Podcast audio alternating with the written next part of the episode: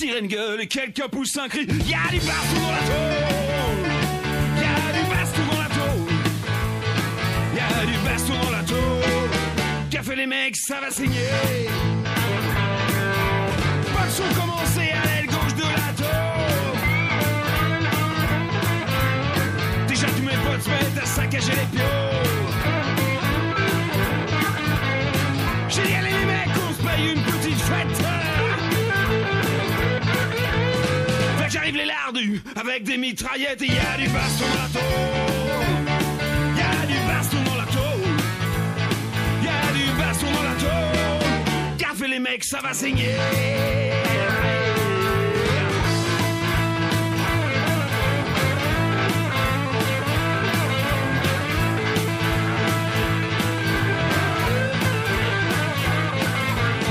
Pour qui disent sortez de la bande de rats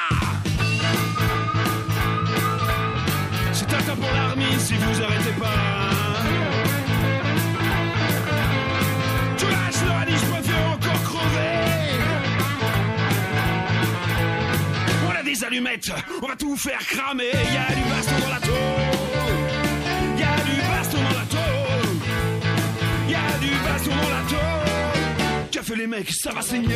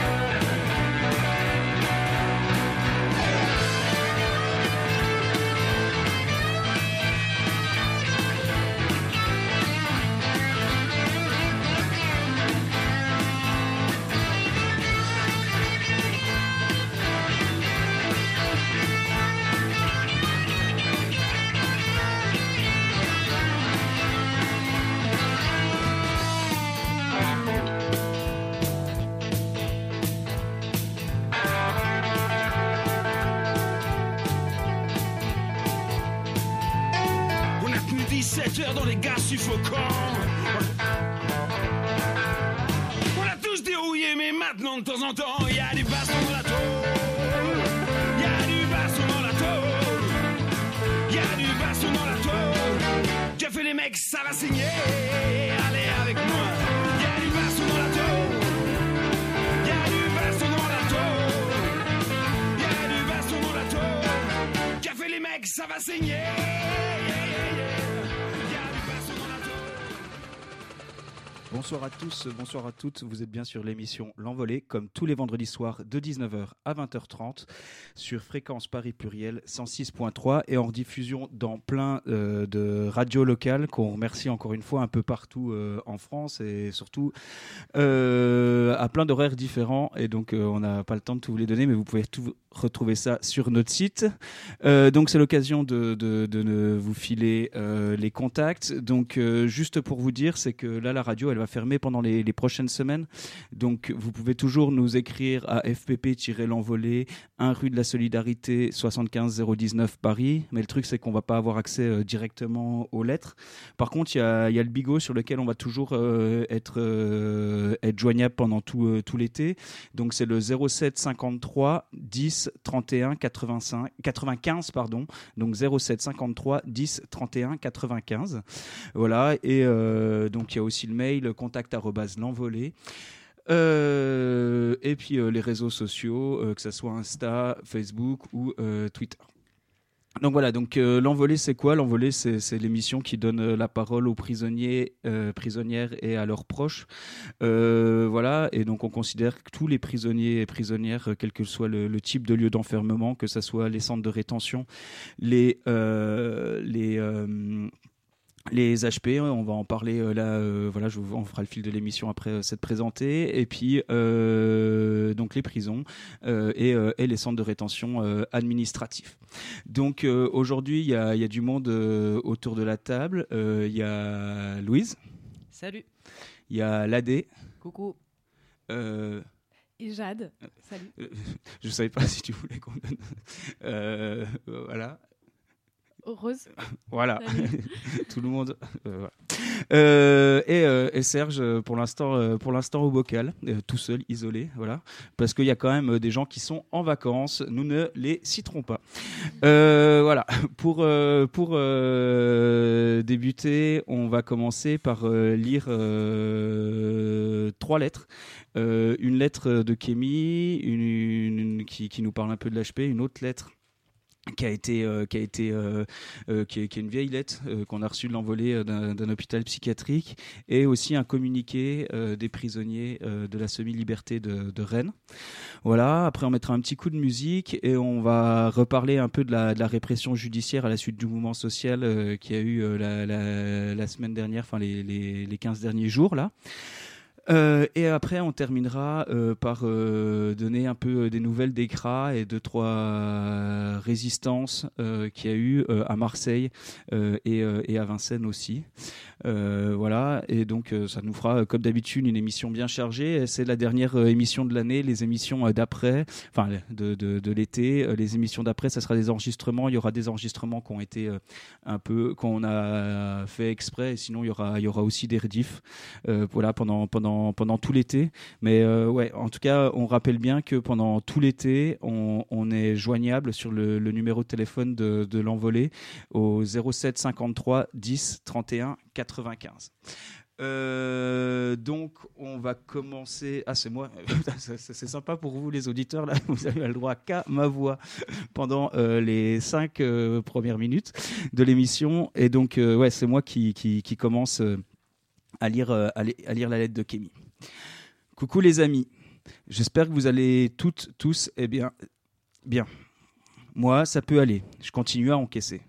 Aujourd'hui, je prends mon silo pour vous parler de mon expérience en hôpital psychiatrique. J'ai fait pas mal de séjours dans ces lieux glauques. La première fois, c'était en 2004, après m'être battu avec un maton, car à cette époque, au quartier mineur, c'était la règle. Du coup, je me suis retrouvé en psychiatrie pendant 15 jours, sanglé sur un lit, dont une semaine sous sédatif. Il n'y avait ni télé, ni douche, ni toilette. J'avais un pissoir posé, entre mes jambes sur le lit, et pour me nourrir, c'était un infirmier qui me donnait la bectée tout en restant sanglé. Et bien sûr, pas de promenade. C'était l'arme de la paix pour contrer euh, les agressions sur les matons, ou interner, ou shooter. Et à notre retour en détention, c'était le cachot, même si la loi dit qu'à moins de 16 ans, le cachot est interdit. J'ai connu tous les psy euh, de toute l'Alsace. À chaque fois, c'était pour avoir tapé un maton. Les psychiatres s'en foutaient de savoir pourquoi j'étais là. Ce qui les intéressait, c'était de me piquer.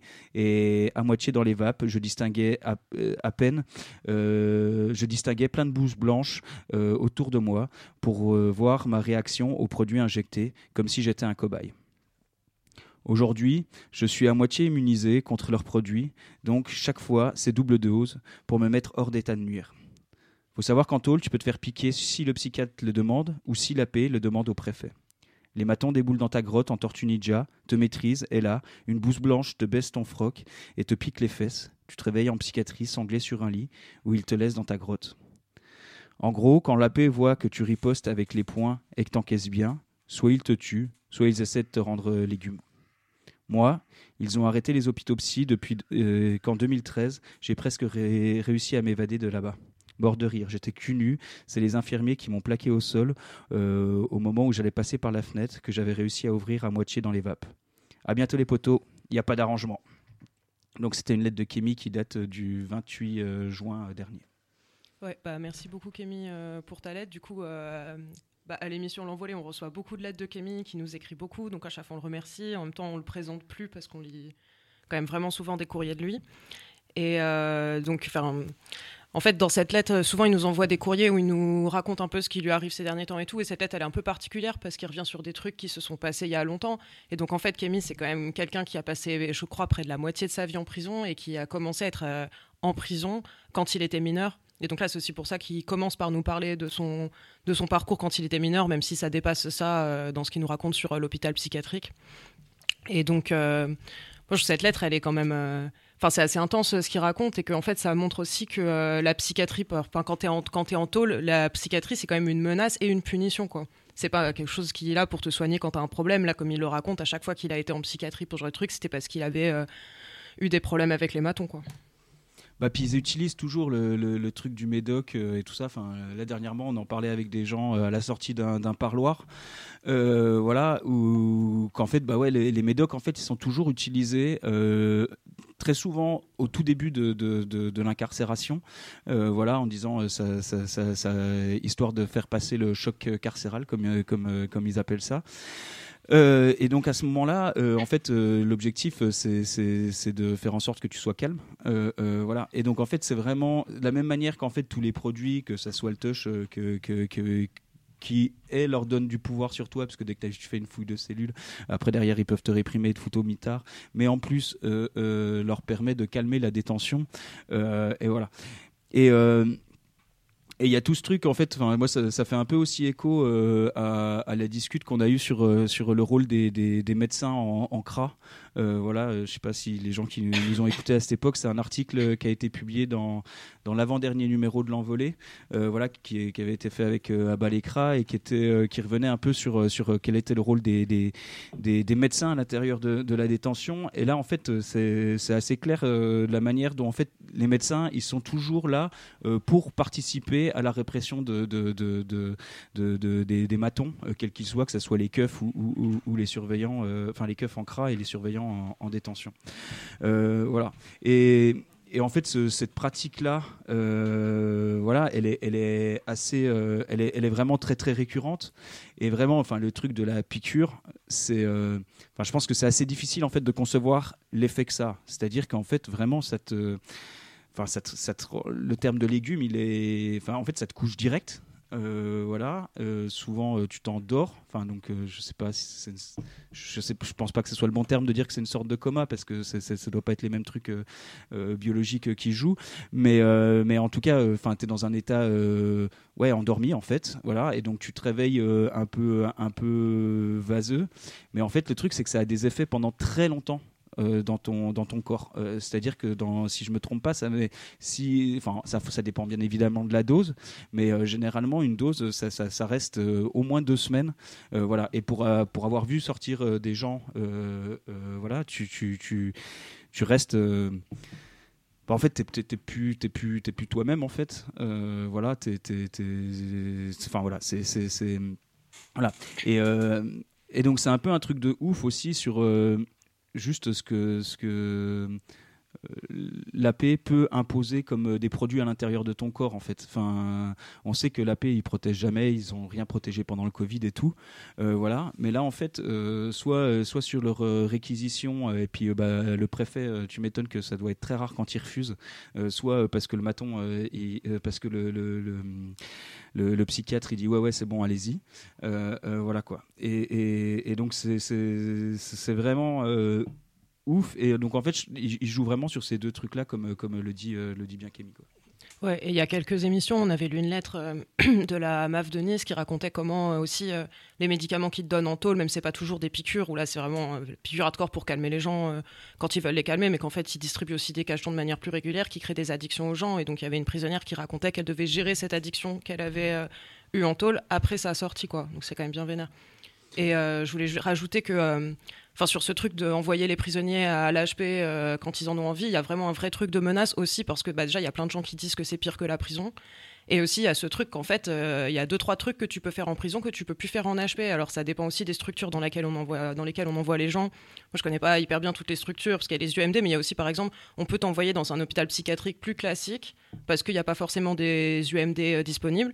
Et là, en fait, bah, en UMD aussi, hein, mais là, en fait, tu vas plus pouvoir euh, fumer comme tu veux. Et en fait, tu vas même plus avoir ni promenade ni visite, parce qu'en fait, y a, les, les infirmiers là-bas vont dire que eux, ils peuvent pas gérer des prisonniers, et donc du coup, ils te laissent enfermer H24, parce qu'il n'y a pas les personnels pour te faire sortir ou pour euh, te garantir tes droits de visite quand t'en as, quoi.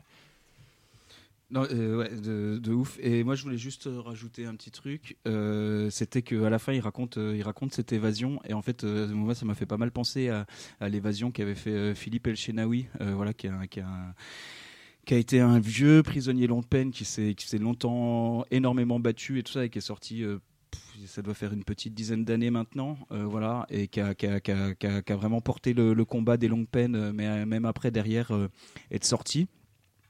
Et, euh, et en fait, euh, bah, une, de ces, deux évasions, si mes souvenirs sont bons, était, euh, dans un hôpital psychiatrique. Et en fait, à l'époque, un infirmier en particulier l'a vu en fait ramper. Euh, pour pour pour euh, se casser en fait euh, de, de l'hôpital psy euh, où il était il était foutu. Et, et, à, cette, à cette époque euh, l'infirmier euh, s'est dit bah, en fait si ce type avec la dose de cheval qu'on lui a foutu a encore l'énergie euh, de réussir à s'évader, c'est qu'il a une telle envie de vivre que je peux pas l'empêcher de s'évader et d'aller le rattraper. Voilà. Et donc là, quand tu vois euh, que, que, les infirmiers euh, pour, pour Kémy en fait sont allés le rattraper, c'est vraiment, c'est vraiment des gros chacals quoi. Euh, donc ouais, c'était aussi euh, pour rappeler ça qu'en fait euh, les infirmiers en fait c'est pas leur taf d'être des matons normalement. En fait, sait que dans la pratique ils le sont tout le temps, surtout dans les hôpitaux psychiatriques, mais qu'en fait ils ont aucun devoir à ce niveau-là et donc ça serait bien qu'ils qu'ils se prennent pas pour des petits capots en chef quoi. On va continuer avec avec une lettre que tu vas peut-être présenter.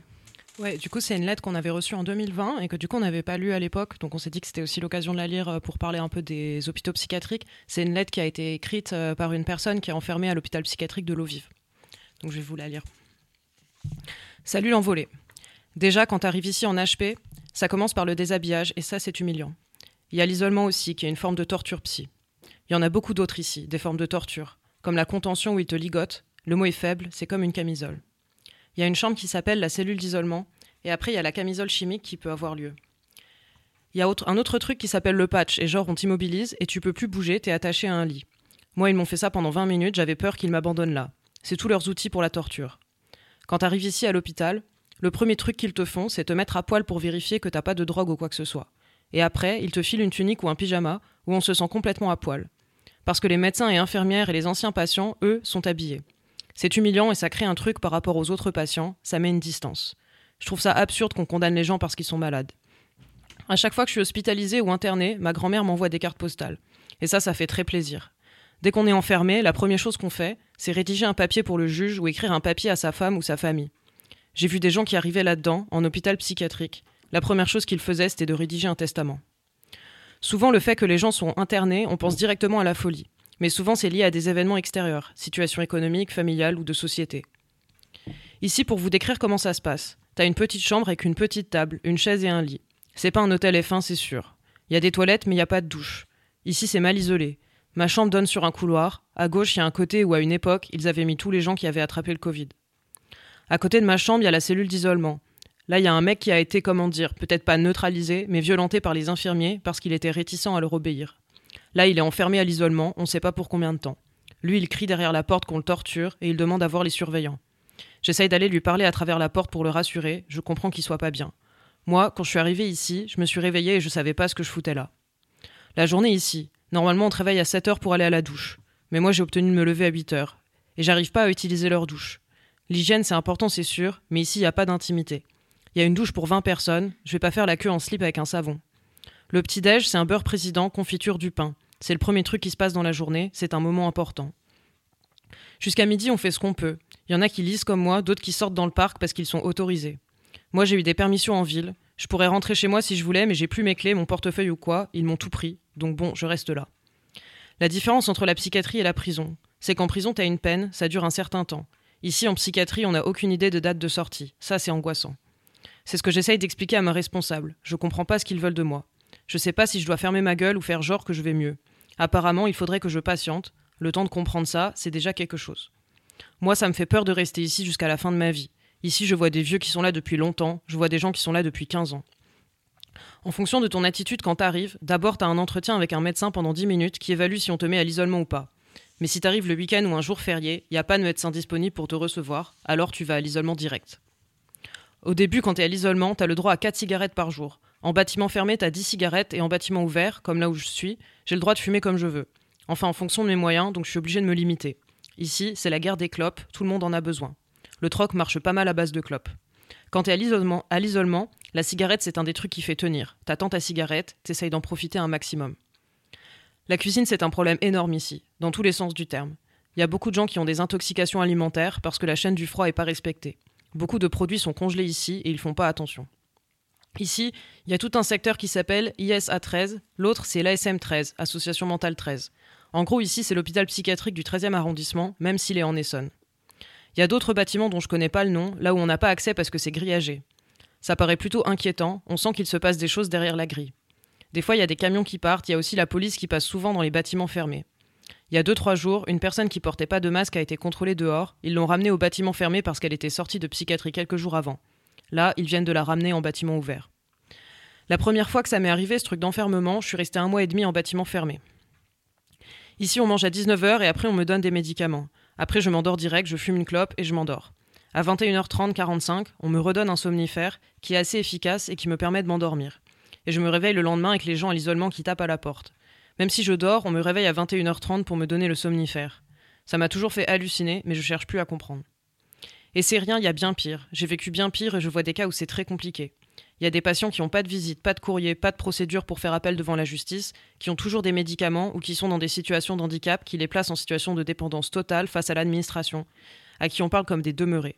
Je trouve ça inhumain comment ils traitent ces gens. Au niveau de la justice ici, ça passe par le JLD. C'est le juge des libertés et détentions. Simplement, on arrive dans une salle d'attente. Ça m'est arrivé d'être convoqué au TGI pour des JLD de personnes que je connaissais. Le juge te dit, selon tel article, t'es vraiment malade, mais il y connaît rien en médecine, le juge. Le dernier JLD auquel j'ai assisté, c'était dans une petite pièce. Il y avait le juge, la greffière, le ministère public, mon avocat et moi. L'avocat m'a demandé ce que je voulais, je lui ai demandé qu'on me libère. Je suis sorti de la pièce et j'ai reçu deux jours après par courrier des papiers me disant que j'étais prolongé. Le premier JLD, j'ai pas pu y assister parce qu'ils m'ont placé à l'isolement à mon entrée à l'HP. On les voit quand ils sortent de la salle, ils sont tous copains. Le magistrat, l'avocate, la greffière, ils passent leur vie ensemble. L'avocate, le magistrat, c'est plus à lui qu'elle a envie de plaire qu'à moi. En France, la psychiatrie et la prison, c'est la même chose. On continue à donner des nouvelles. Une personne enfermée aux eaux vives, le 20 octobre 2020. En fait, euh, je sais pas trop trop comment euh, répondre à ce truc, à part ce, truc euh, de, Enfin, c'est ouf en fait, comme c'est exactement la même institution que la prison en fait. Et, et on a on dit assez souvent à cette antenne qu'on a assez peu euh, des contacts avec, euh, avec euh, les gens en hôpitaux psy et tout ça, et que on sait qu'il s'y passe des trucs de ouf. et, que, et que malheureusement, on, enfin, on a très rarement des témoignages de ce qui se passe à l'intérieur. Mais là, en fait, enfin, je veux dire, tout le quotidien est disséqué là. Et en fait, Enfin, je sais pas, pendant que, là, euh, tu, tu, lisais la lettre, je me posais la question de me dire, attends, mais elle est où la différence avec une tôle? Euh, Voilà, avec euh, ce, ce, truc où, en fait, bah, as aussi des juges, des avocats à certains moments, tu as, as, aussi le pouvoir arbitraire des clopes et tout, tu as aussi le truc de, on te place dans des espaces que tu pas choisi, où tu peux pas être avec les gens que tu as envie, voilà. Euh, tu as le même processus d'entrée où tu vas voir euh, le, chef de BAT, euh, bah là en fait ça va être un médecin et tout. Et donc en fait, c'est enfin, je sais pas, enfin moi ma première réaction ça serait celle-là sur la, la, similitude, enfin c'est pareil quoi. Mm. donc Ouais, il y a ce truc de pouvoir administratif qui existe aussi en tôle où en fait tu passes plus forcément que par les tribunaux pour tes peines et le et que l'administration elle fait ce qu'elle veut de toi sans forcément passer par un tribunal. Et que là, sur les hospitalisations sans consentement, c'est quand même un truc où ça dépend du JLD, mais t'as quand même pas moyen de. Euh, enfin, t'as que le JLD en fait pour savoir si t'es prolongé ou pas et essayer d'avoir euh, un espèce d'argumentaire avec ton avocat. Sauf qu'en fait, il y a des gens qui racontent que ton JLD sert à rien parce que comme il te shoot, en fait, tu peux pas parler au JLD, que des fois ça se passe comme. Enfin, déjà, il y a les fois où ça se passe sans toi parce que tu peux pas y aller, comme ce que raconte la personne là. Mais qu'en plus, quand t'arrives à y aller, en fait, t'es tellement shooté que euh, c'est hyper compliqué d'argumenter devant lui, quoi.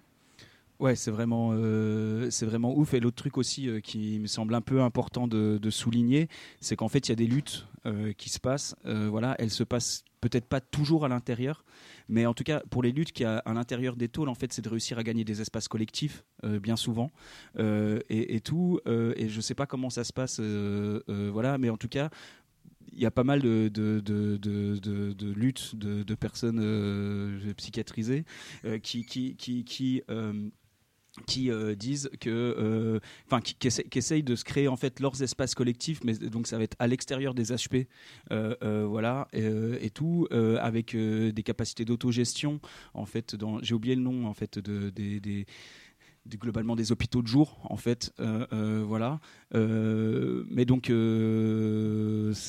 voilà c'est juste pour dire aussi que ouais il y a, des résistances qui existent mais enfin en tout cas celles dont on a généralement l'écho c'est plus des, luttes qui se font à l'extérieur. Et en fait ça se comprend parfaitement sur le fait que bah, quand tu es shooté défoncé ou, ou attaché sur un lit en fait bah, pour réussir à soit rendre public ce qui se passe soit juste dialoguer avec des gens à l'extérieur c'est rarement, euh, rarement possible. Quoi. Et je voulais juste euh, rappeler que euh, là, donc on parle de l'hôpital donc l'OVIV qui en Essonne et qui donc du coup dépend du 13e arrondissement sur car c'est la même structure que le truc qui est dans le 13e arrondissement et qu'en février on avait fait une émission avec Patricia la mère de Charlotte qui est morte pendant une permission et c'était le même HP en fait et c'est quand même un HP où on commence à avoir des échos qu'il y a des gens qui sont maltraités et qui meurent là-bas en fait. Ouais, et sur les, sur, euh, les processus de résistance, je pense que c'est important. En Ile-de-France, moi, je sais qu'il y a. Euh, il y a en gros euh, des, des, gens qui sont organisés. C'est souvent, en fait, c'est ce que tu dis, Serge, des anciennes personnes qui ont été psychiatrisées, en fait, qui sont sorties et du coup qui s'organisent. notamment, il y a eu un truc de goûter taré où en fait, tu rencontres les gens, tu parles avec eux en fait de ce que tu vis lié à la psychiatrisation. Et du coup, comment tu arrives aussi à sortir du, du, enfin, plus ou moins en fait du système psychiatrique ça veut pas dire qu'à des moments t'en as pas besoin et que c'est pas euh, enfin qu'à des moments il n'y a, pas des gens qui en ont besoin et qui euh, qui euh, qui sollicitent le système psychiatrique quoi. Mais comment tu arrives à avoir des processus de soins qui sont bah, collectifs voilà qui, dans des espaces qui sont créés pour et que du coup ça fait vraiment du bien enfin de d'avoir ces espaces là et je sais qu'il y a vraiment bah, des collectifs qui s'organisent sur ça et, que, que c'est précieux quoi en tout cas, euh, enfin voilà, s'il y a des témoignages ou même des proches et tout ça, en tout cas, euh, ça, nous semble toujours important. C'est un peu, on, finit à chaque fois toujours euh, les lettres qu'on reçoit qui parlent de ça un peu de, la même manière. voilà, mais c'est des, personnes avec qui on est, un peu moins proche et tout ça, mais que nous semble toujours important de, de jamais, jamais zapper. voilà. On va passer euh, au communiqué, euh, donc euh, des gens qui sont qui sont à Rennes. Peut-être pour rappeler un peu le contexte, en fait, entre décembre et janvier dernier, en fait, il y a déjà eu des coupures d'eau dans dans, euh, ce, centre de semi-liberté. Euh, mais alors, il n'y a pas eu que euh, dans le centre de semi-liberté. Le centre de semi-liberté, juste pour rappeler ce que c'est, c'est un, centre où en fait tu reviens le soir, enfin tu es enfermé le soir et, les week-ends. voilà, donc on en avait pas mal parlé. Et donc là, c'est à Rennes. Et en fait, c'est un centre de semi-liberté qui est accolé au centre pénitentiaire pour femmes de Rennes. Et où en fait, il y a aussi pas tous les bâtiments, mais certains bâtiments en fait qui euh, subissent en fait la même coupure d'eau. Mais donc là, euh, pour l'instant, on ne sait pas ce qu'il en est euh, pour les coupures d'eau ailleurs que, dans le centre de, de, semi-liberté. Mais donc voilà, ils, avaient déjà écrit deux communiqués ou trois, si mes souvenirs sont bons, à l'époque. Et donc là, ils en réécrivent un parce que ça réarrive. Oui, du coup, c'est un communiqué qui a été écrit le 13 juillet, donc hier, euh, des détenus euh, euh, quartier semi-liberté de Rennes. Donc, à ce jour, nous sommes le 13 juillet 2023. L'administration pénitentiaire nous a réaverti de l'état de l'eau. Nous ne pouvons plus la boire jusqu'au traitement de ce problème. On nous donne 3 litres d'eau par personne pour, pour l'hydratation. Ce problème de l'état de l'eau n'a jamais cessé depuis novembre 2023. On n'a eu que les mêmes problèmes salmonellose, bactéries proliférantes dans les vieux conduits d'eau ainsi que dans la nourriture. Cette situation n'est plus de l'ordre de demander à ce que ce problème soit traité. Nous demandons un rapport complet sur les traitements effectués. Les causes pouvant nuire à notre santé, nous demandons des réparations. Il a été établi en novembre 2023 que ce problème concernait également les QPR, le QD femmes et la semi-liberté hommes. Les propos de l'administration pénitentiaire sont les suivants vous ne pouvez plus utiliser l'eau à des fins de consommation. Le véritable problème est que depuis huit mois, nous constations une recrudescence de problèmes de santé, tels que des douleurs et des infections dentaires. Il n'a jamais eu de réels travaux et de vérifications sur l'état des canalisations pouvant mettre fin à ces problèmes. Plusieurs détenus de la SEMI ont demandé à plusieurs reprises et à différents moments de l'année si l'état de l'eau était viable, potable et consommable. Il s'avère que l'administration pénitentiaire minimise les risques d'empoisonnement et de possibles contaminations. Nous demandons une reconnaissance des responsabilités et une réelle prise en compte des conditions de détention au CPF de Rennes ainsi qu'à ses annexes, le quartier semi et le QPR. En niant le contexte sanitaire, l'administration pénitentiaire commet une mise en danger de la vie d'autrui et une, et une non-assistance à personne en danger. Ouais, donc euh, ce, ce, ce, ce communiqué, il est, il est important et en fait, il nous semble encore plus important. Enfin, déjà, en fait, on, on va redécrire en fait euh, c'est quoi c'est quoi les conditions euh, à l'intérieur euh, de voilà de, ce centre de semi-liberté. C'est un peu particulier parce qu'en fait les as des chiottes qui sont communes en fait à toutes les cellules. C'est-à-dire qu'en fait ils sont enfermés dans un grand bâtiment où en fait les, les, portes des cellules sont laissées ouvertes mais tu n'as pas le droit de sortir autre que pour aller chier ou pisser voilà à, à, des chiottes qui sont qui sont communes. Donc donc voilà, donc là, euh, pour l'instant, ils ont laissé euh, les, toilettes, enfin, en fait, voilà, les eaux, euh, usuelles, mais par contre, il n'y a a plus d'eau au robinet et tout. Euh, donc, euh, donc ça c'est le truc. Euh, et donc ils ont filé, ils ont filé des, des, bouteilles. Sauf que en fait cet hiver, quand il y a eu exactement ça, en fait au, bout de, quelques jours, ils ont coupé aussi l'eau des chiottes et tout ça. Et donc en fait on craint on craint exactement ça. Et là ils ont fait aussi le même truc que ce qu'ils avaient fait la dernière fois, c'est qu'ils avaient dit aux gens, bah, vu que vous êtes en quartier de semi-liberté, vous avez qu'à aller au bain public de Rennes. Euh, pour, euh, pour euh, aller vous, vous laver. Et, et, ils en avaient rien à foutre si en fait les horaires de, de, de, de sortie que tu avais de la semi-liberté, ils étaient compatibles ou si c'était compatible avec, enfin, donc avec le temps et puis le fait que tu devais aussi aller bosser parce que généralement quand tu es en semi-liberté, tu bosses tu bosses à l'extérieur. Euh, c'est particulièrement euh, insupportable. En fait, en fait, on va pas distinguer les moments où ça serait plus ou moins insupportable euh, de, de, de plus avoir d'eau et tout ça mais, euh, mais c'est un truc euh, qui, est, particulièrement euh, récurrent. juste pour dire aussi, en fait, c'est aussi des problèmes qu'il y a à la, santé à Paris, où c'est pas non plus des, coupures d'eau comme, comme, comme c'est le cas là ici à Rennes, mais en fait où il sort trois gouttes quand tu ouvres voilà, et que tu mets trois quarts d'heure à te doucher parce qu'il n'y a pas de flotte et tout. Et, la santé, il y avait eu des coupures d'eau aussi régulières lors, de, lors de son ouverture et les deux trois premières années après son ouverture, enfin de, sa rénovation quoi.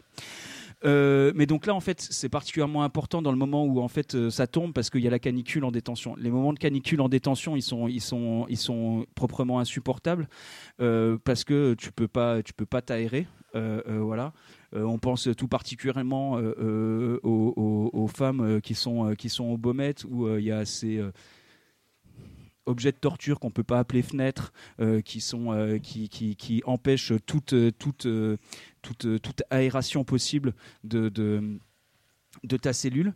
Euh, voilà. Euh, l'autre truc aussi, c'est qu'en fait, l'administration pénitentiaire te fournit euh, jamais, ou en tout cas, quand après derrière tu veux l'acheter, après derrière ça met encore deux semaines pour arriver, tout ça, d'avoir un, un, ventilo dans ta cellule.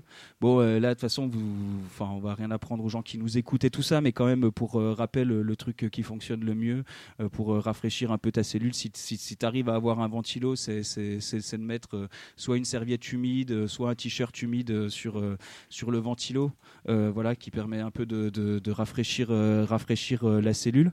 Voilà, et après derrière, bon bah après il y a toutes, les techniques de piscine que, voilà, mais qui sont aussi fortement réprimées, voilà quoi, parce que donc bah souvent enfin voilà tu, fais ça pour, pouvoir te mettre juste les pieds au frais en fait et donc bah, ça te rafraîchit tout le corps quoi euh, mais donc, euh, donc euh, ça, ça, ça, ça, plaît rarement aux matons et donc ils, ils, utilisent, ils utilisent aussi ça pour, pour réprimer.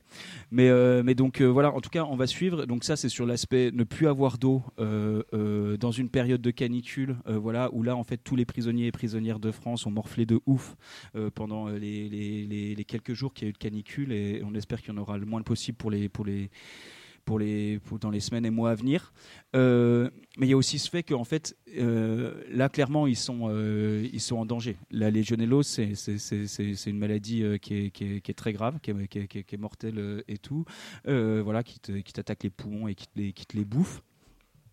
Et donc euh, c'est euh, c'est hallucinant en fait euh, que en fait ce que ça veut dire c'est qu'en fait il- et c'est ce qu'ils ont dit d'ailleurs un peu dans la presse à l'époque, c'est qu'en fait ils avaient déjà eu avant de couper l'eau à Rennes, ils avaient déjà eu des, des, des premiers trucs où ils avaient vu qu'il y avait de la légionellose dans les dans les, dans les canalisations, euh, c'était pas au degré interdit, au niveau, euh, enfin voilà, au taux interdit et tout ça, et donc ils, avaient, ils avaient laissé. Puis là, ça avait un peu augmenté, et donc euh, ils avaient, euh, ils, avaient coupé l'eau.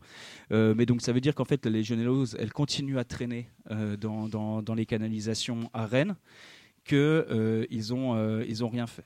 Euh, voilà. Et donc moi je sais pas comment on soigne ce genre de bail. C'est pas mon problème en fait. Enfin si en fait il y a un truc en fait qui, qui marche pour soigner ce genre de bail en fait c'est de ne pas laisser l'eau stagnante à 59 degrés.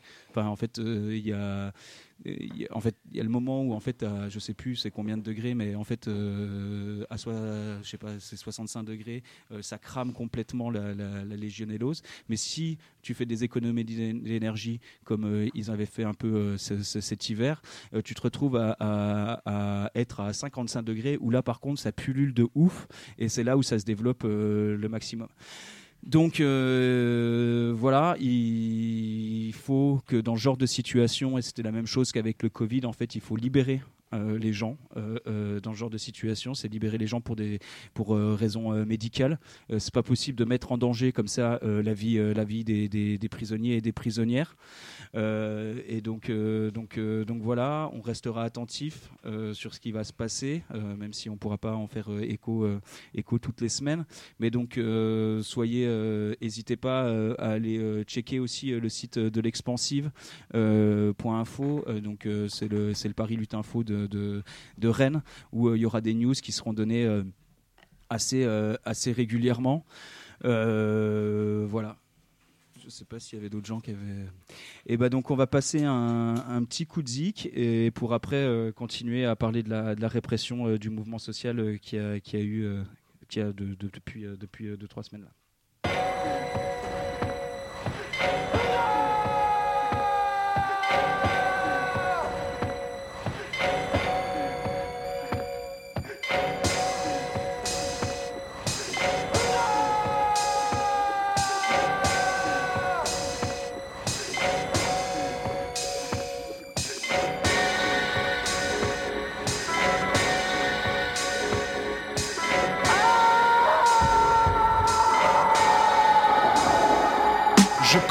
Cauchemars au plus sombre du soir Quand ils rampent droit sous le voile froid de tes draps de soie Sans préavis, dès que la nuit leur a souri a des griffes noires qui se marrent au bord de ton plumard elles aiguisent leurs dents grises sur ta nuque, ta chair blanche perruque et l'odeur de la loi qui colle à tes robes de magistrat. Une lourde porte grince et s'ouvre, derrière un voile de soufre, des visages se pressent, s'agglutinent et encercle des visages convexes, balafrés et muets. Une épine à l'échine, tu te sens blêmir, frémir, tu voudrais fuir, courir, mais tes chevilles ont des chaînes et tu trébuches puis te traînes, en couinant comme un goré perdu en pleine forêt. Et t'as à peine le cul au sol qu'une main sale t'attrape au col et te plaque les deux épaules. Sur un de ces bancs usés d'accusés Te voilà sur la dalle d'un tribunal peu banal. Tu reconnais tous les jurés Tu peux les revoir en ta mémoire. Tous ces voleurs de poules et de pommes Fondront larmes sous la lame de tes jugements prononcés. Et aujourd'hui c'est jour de fête C'est à ton tour de comparaître Tu cries pardon, tu cries à l'aide Mais rien n'y fait. Sur un tableau noir d'écolier à la craie on te dessine une petite guillotine. Je connais tes cauchemars. Au plus sombre d'un soir. Au plus sombre d'un soir. À l'envers de l'histoire. Je connais tes cauchemars. Je connais tes cauchemars. Je connais tes cauchemars. Je connais tes cauchemars. Au plus sombre d'un soir. Soir. À l'envers de l'histoire. À l'envers de l'histoire. Je connais tes cauchemars. Je connais tes cauchemars. Ce soir la nuit est sombre et tout le monde s'est décidé pour te travailler la couenne pendant des plombes et des plombes. C'est quand tu sombres dans les bras de Morphée que tu te prépares à morfler. Car les porcs dans ton genre, tu vas savoir ce qu'on leur fait. Je connais ce cauchemar qui revient chaque nuit. Et quand il rentre par effraction dans ton sommeil, je suis toujours avec lui. Et tu cours encore, comme si au lever du soleil t'allais échapper à la mort. En attendant, tu traînes ton surplus de graisse avec lenteur. Putain, tu stresses et tu suintes le pastis et la puanteur. Aux alentours, personne pour entendre ta douleur, tes appels qui résonnent et on te fait pire que ce que tu faisais pendant les gardes à vue. Comme celui t'as tabassé pour des gens t'en as lu. D'ici tous ceux à qui t'as passé les fers donnent pas cher de ta chair et vont faire de ta nuit un enfer.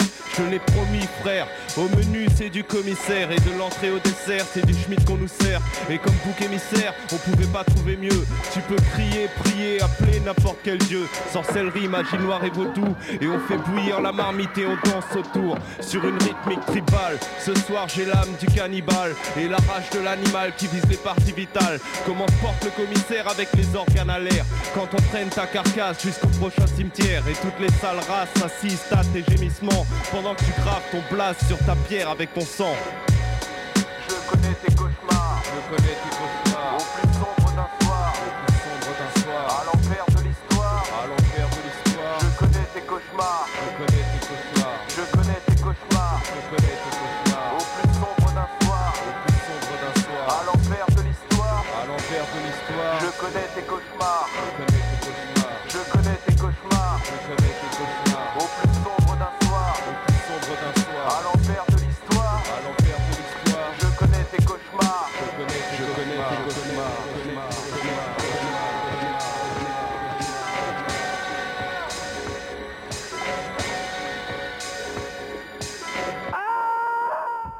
Vous êtes de retour sur Fréquence Paris Pluriel 106.3, c'est l'émission L'Envolée, comme tous les vendredis soirs de 19h à 20h30 et rediffusée par euh, plein de radios locales.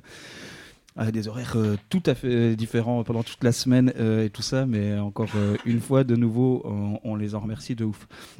Euh, tout à l'heure, en fait, je me suis rendu compte que j'avais oublié de vous filer le numéro du, direct. Donc, c'est le 01 40 05 06 10. Donc, euh, n'hésitez pas à appeler. Euh, on est là encore pour, pour 45 bonnes minutes. Voilà, pour nous appeler tout, tout, tout l'été. voilà, parce que donc là, c'est la dernière émission enregistrée après la radio Elle Ferme. Donc, c'est le 07 53 euh, 10 31 95. Euh, et pour nous écrire, c'est au 1 rue de la Solidarité, 75 019 Paris. Euh, donc euh, euh, pour, pour pour nous écrire et tout ça mais ouais pareil en fait vu que la radio ferme on n'aura pas tout de suite accès aux lettres donc soyez pas surpris si on, on vous répond pas on vous répond pas direct et tout Euh, voilà, bah donc on, voulait euh, continuer un peu euh, les discussions qu'on avait commencées depuis depuis deux émissions, voilà, et de parler en fait du mouvement social qui a, émergé à la suite de la mort par les keufs de, Naël. Voilà, où ça a été bah, des, très très grosses révoltes qui sont qui sont passées, euh, voilà, avec euh, beaucoup d'auto-réappropriation, euh, voilà, l'un des trucs qui, nous nous a semblé euh, pas mal euh, marquant, euh, même si euh, c'est pas euh, le truc euh, nécessairement central et tout ça, et on veut pas non plus euh, imposer euh, ce qu'on souhaite voir euh, de, de, de, dans, ce mouvement social, mais euh, le fait que, les tribunaux euh, et l'administration pénitentiaire, euh, que ce soit soit des prisons, soit, soit chacun de leurs véhicules, en fait, ne soient pas complètement passés entre les gouttes, euh, comme euh, c'est euh, c'est rarement le cas, enfin comme c'est généralement le cas en fait. Ça nous semble être assez, assez important à, à souligner dans le sens où on, rappelle toujours nous ce, continuum qui peut, qui, enfin qui existe quoi entre la police, la justice et, et, et- et la prison quoi. Donc. Euh, euh, la semaine dernière, on avait passé un peu de temps euh, à essayer de, comprendre et de décrire en fait les différentes phases qu'il y avait eu de la part de, l'État pour pour réprimer. On avait à peine commencé à parler des comparutions immédiates, euh, voilà, mais ça nous semblait important de- de- d'un peu plus euh, rentrer dans, dans, dans le détail de, de, de ces comparutions immédiates, euh, parce qu'en fait, on a, il y a eu un petit groupe de personnes qui se sont fait des déterres pour aller un peu dans des tribunaux un peu partout en Ile-de-France, euh, euh, voilà, pour, euh, pour, pour voir en fait comment ça se passait, essayer de voir s'il y avait des distinctions en fait entre les tribunaux et tout ça. Euh, voilà. Euh, Bah ouais, du coup, euh, on est pas mal autour de cette table euh, à être allé à Évry, Nanterre, Créteil, Bobigny et Paris, parce que nous, on zone plutôt du coup en Ile-de-France, même si bien sûr, bah, c'était un peu partout que la répression était, aussi, aussi vénère, quoi. Et du coup, nous, on est allé dans les tribunaux pour essayer de faire un peu ressortir comment ça se passe, voilà, tous les tarots que les juges y mettent à l'appel, Euh, voilà, aussi pour euh, parler aux proches, euh, que les gens ils se sentent aussi moins seuls face à la justice, parce que comme d'hab, le tribunal il est là bah, pour faire flipper. Enfin, c'est comme un espèce d'énorme rouleau compresseur, pardon, qui, qui t'arrive bah, dans la gueule, quoi, et que t'as aucune prise en fait sur ce qui t'arrive, et aussi que tout est fait pour que tu captes le moins possible. Bah, vraiment euh, tous les termes, tout ce qui se passe. Enfin voilà, t'es vraiment très isolé. Et euh, voilà, donc euh, vraiment l'idée c'est que tu te sens comme une merde quoi. Ouais, et puis dans le, tu te sens comme une merde aussi parce qu'il y a les, enfin dans les personnes qui sont présentes dans la salle, c'est aussi des flics, c'est aussi des journalistes qui sont là un peu comme des vautours à grappiller toutes les phrases euh, du proc, des juges, euh, puis euh, parce qu'ils vont dans leur sens, à les reciter dans les articles. et je sais pas, moi c'est des scènes que j'ai un peu en tête de genre des journalistes qui sortent de la salle du tribunal en suivant les darons en pleurs, en braquant leur caméra dessus. voilà, enfin je sais pas. en demandant ou pas si ça le faisait, en anonymisant ou pas, j'ai l'impression qu'on s'en fout un peu, mais ça représente une violence en plus euh, et un sentiment d'isolement quand t'es quand t'es dans le box, quoi. De toute façon, quand tu rentres dans un tribunal, tu sens directement que t'es pas chez toi, quoi. Euh, donc, euh, t'arrives directement et tout ça. Et euh, peut-être c'était l'un des trucs un peu spécifiques euh, dans ces comparutions immédiates, c'est qu'il y avait beaucoup de proches aussi et tout. C'est passé comment le lien avec eux euh, et tout? Bah, je pense que ça dépend un peu. Euh, je pense aussi de la violence ou de l'habitude ou pas à faire face à ça, quoi. Mais euh, je pense que les gens étaient quand même assez réceptifs, assez, euh, avaient aussi genre, vachement besoin de, bah, de communiquer sur euh, bah, merde, en fait, euh, bah, mon fils il est là, je sais pas, l'avocat il a l'air chelou, euh, est-ce que ça c'est normal euh, Enfin, il y avait aussi, euh, grave, nous on a passé du temps aussi avec des darons qui ont genre deux mômes, euh, enfin, avec. euh, avec le mari qui, qui est dans le box. euh, du coup, ça fait, euh, bah, je sais pas, genre deux, trois jours qu'ils attendent euh, qu'ils passent, mais ils ont aucune info. Euh, du coup, il y a personne pour regarder. Enfin bref, c'est euh, c'est assez terrible. Et du coup, euh, je pense, euh, en vrai, avec les proches, euh, enfin, c'était grave important, euh, je pense, euh, d'être là. Je sais pas. Ouais, et euh, je pense avant de revenir sur euh, comment, euh, enfin vraiment les, peines- les, 'fin, le- les, les peines qu'ils ont mis les juges, comment ça s'est passé vraiment, de faire un peu un truc un peu plus descriptif, soi-disant de de ce bail quoi. Je pense que c'est important de rappeler que juste euh, en fait, cette, justice-là, cette justice des comparaisons immédiates, en fait, euh, c'est une justice euh, qui, en fait, a lieu toutes les semaines, tout le temps, dans tous les tribunaux, qui, bien sûr, en fait, je pense qu'on va essayer de montrer dans ce qu'on va dire après de comment ça fonctionnait un peu de manière différente, de manière où c'était un truc un peu différent d'habitude sur les comparaisons immédiates, mais il faut quand même, je pense, rappeler avant de repartir, sur ce qui s'est passé là dans cette période-là, qu'en fait, genre euh, la justice de comparaison immédiate, en fait, euh, c'est une justice ultra rapide, que euh, les peines de prison, elles sont ultra vénères euh, de manière générale, que ils mettent à balle de mandat de dépôt, en fait, que les juges, c'est des juges qui sont habitués, en fait, à envoyer les les, bah, les gens en tôle à l'appel, en fait, littéralement, donc donc, euh, et que les commis d'office, euh, voilà, ils sont. euh, bah, pareil, c'est tout le temps des commis d'office de merde. En fait, c'est les mêmes qui tournent en boucle. euh, donc, ça, ça joue. Et, puis, et que voilà, enfin, c'est. Je pense qu'il faut pas détacher ça de. de la- le fonctionnement de cette justice de comparaison immédiate, de comment ça s'est passé là, à ce moment-là, dans les, tribunaux, quoi. Et du coup, pour revenir un peu sur. c'est quoi un peu que, que les gens ils ont pris après ces révoltes, après le, enfin, du coup le fait de s'être révolté. Euh, du coup, nous on a fait un peu. euh, en fait, il y a- différents trucs. Les gens ils ont pris beaucoup de mandats de dépôt, notamment à, Pontoise, à Bobigny, à Évry.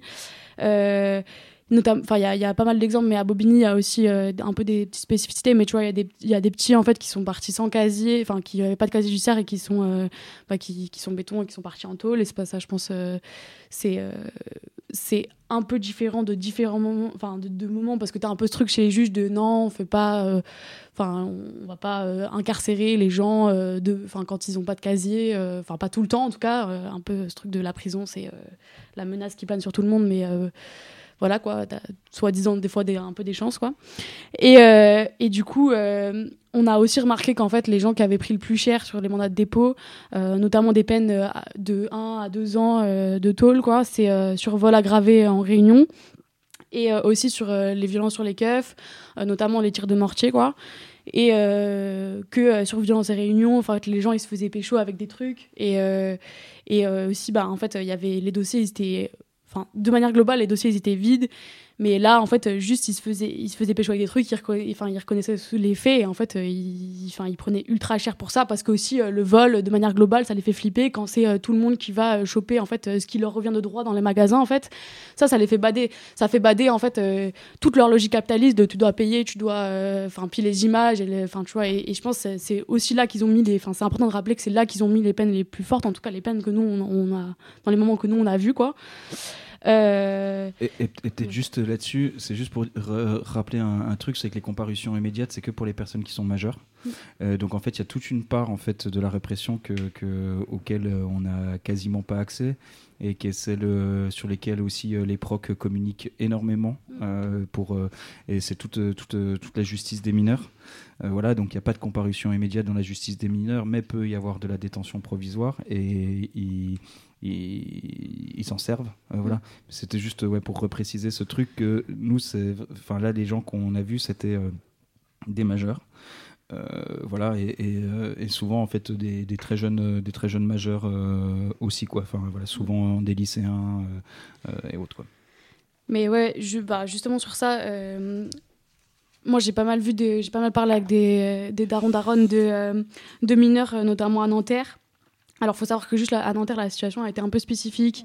Ils ont pas envoyé euh, à balle de gens en tôle, euh, notamment bah, parce que en fait, euh, juste euh, le Naël il s'est fait buter genre en face du tribunal sur le rond-point, qui est vraiment, enfin tu le vois quand tu es au tribunal en fait littéralement, tu vois les fleurs, enfin voilà, donc forcément ça, et qu'il y avait beaucoup de gens dans les, enfin qui passaient en compas et tout et qui disaient qu'ils étaient proches de, enfin qui étaient proches de Naël en fait, et forcément c'est un truc qui a joué, et en plus parce que, enfin voilà, c'était un moment où c'est parti de, de Pablo, ce, enfin ce, ce, ce mouvement social là, donc Donc Pablo, c'est c'est c'est c'est le quartier euh, Pablo Picasso à Nanterre. qui, qui dans lequel vivait vivait Naël.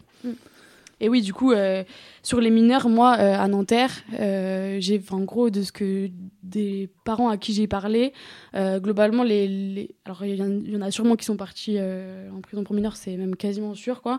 Mais la plupart des, parents à qui j'ai parlé, en gros, leurs petits sont sortis sous CJ, ils sont reconvoqués pour un procès plus tard, en août, septembre, et, et le CJ, il est, enfin, vraiment, ils y sont allés, genre comme d'hab, mais encore, enfin, genre à balle, quoi. C'est-à-dire, ils ont des couvre-feux de 7h à 8h du matin, euh, pas le droit de sortir. Bon, t'imagines quand t'as 16 ans et que tu veux aller voir tes srabs, enfin, au bout d'un moment, euh, juste euh, pendant deux mois, pas pouvoir sortir de chez toi, c'est quand même un peu vénère, quoi.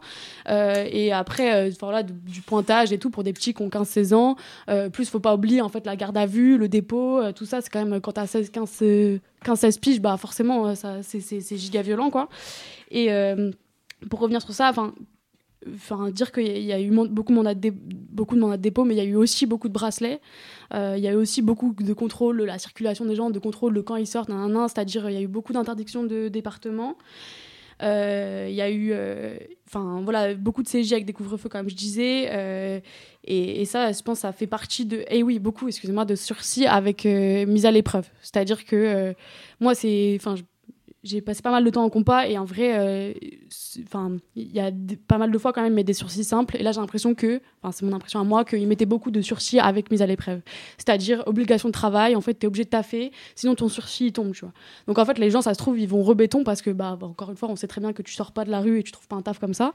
Du coup, euh, forcément, les gens, ça se trouve, ils vont rebéton euh, bientôt, en fait, et, leur sursis il va tomber parce qu'ils ont pas trouvé de taf ou parce qu'il y a aussi, pour certains, l'obligation de soins quand t'as dit devant l'assistante sociale que tu du cannabis euh, ou que tu bois. Euh, ça, c'est un vrai truc. Et du coup, les juges, ils ont vraiment mis euh, des obligations comme ça sur ton euh, à, à fond, quoi. Et, euh, Et, souvent, c'est super long. En fait, c'est-à-dire que tu vas pouvoir te retrouver à être condamné à, euh, je sais pas, 8 mois euh, avec sursis, mais, mais la mise à l'épreuve, elle va durer deux ans. Et donc, pendant deux ans, tu vas avoir cette, cette, cette épée de Damoclès, donc vraiment le, risque de. voilà. Et c'est même pas le risque de te refaire attraper une fois par les keufs. C'est tu dois voir un, un juge d'application des peines de manière régulière. Alors euh, je pense que ça dépend un peu de, les temporalités et tout ça. Et c'est le juge d'application des peines en fait qui va regarder ce sur quoi tu as eu euh, tu as eu un sursis de mise à l'épreuve et il va regarder est-ce que tu remplis bien tous les trucs ou pas. Et, euh, et il se prive pas en fait euh, derrière de, de, réincarcérer euh, dans, ce genre, euh, dans ce genre de situation.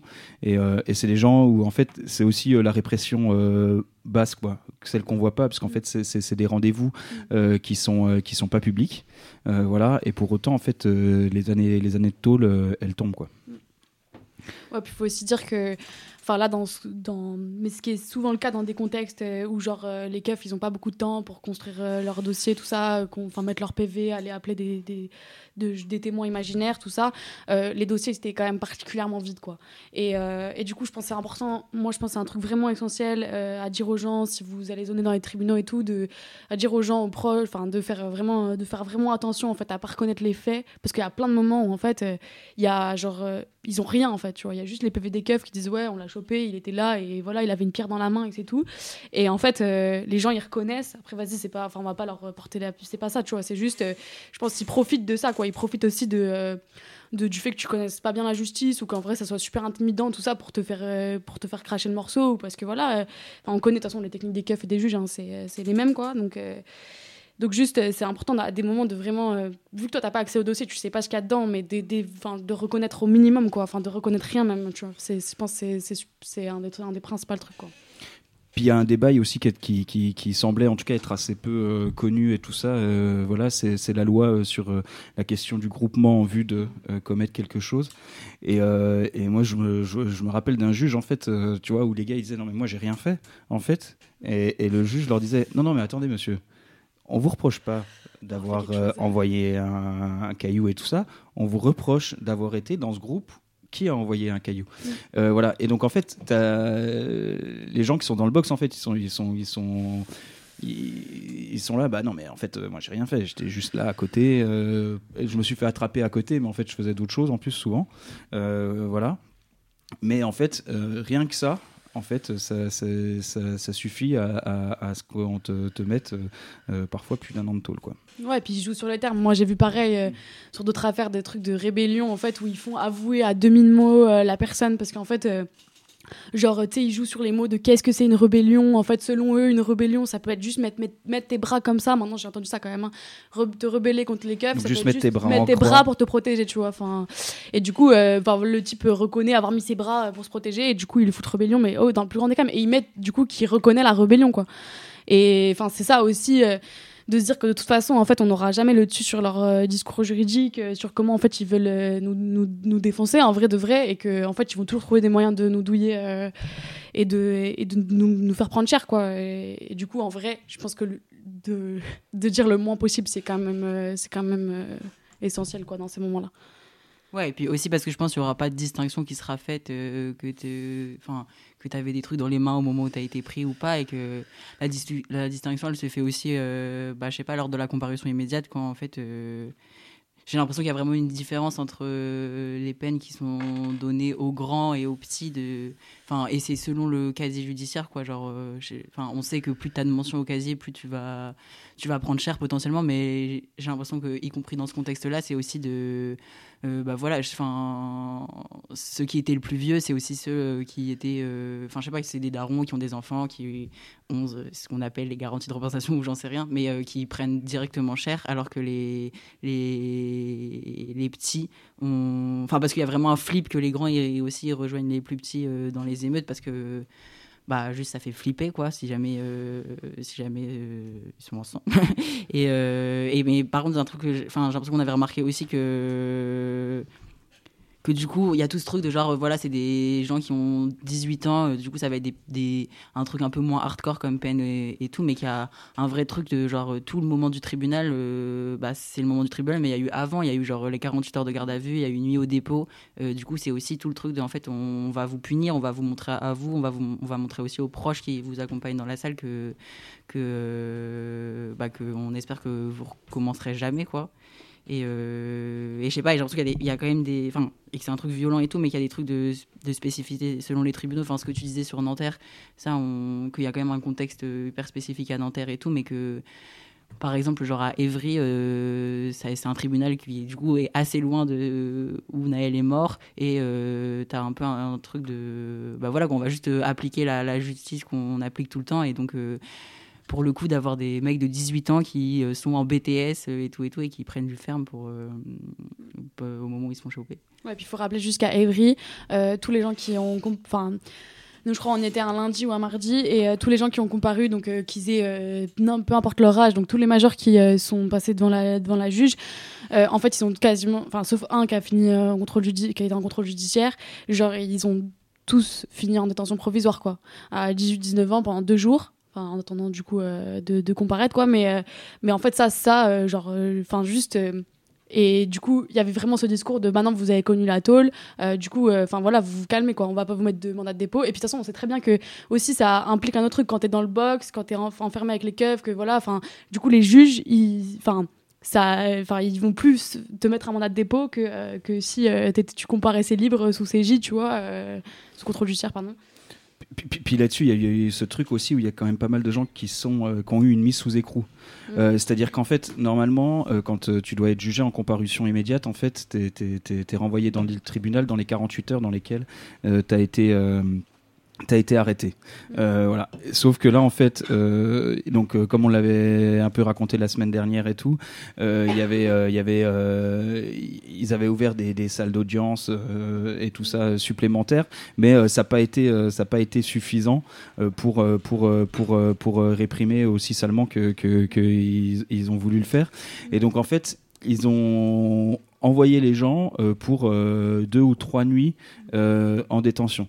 Et en vrai, ça entraîne beaucoup de changements sur bah, déjà le rapport pour, les, pour, les, pour les juges, parce qu'ils disent bah, tu es déjà en prison, donc en fait tu as plus envie.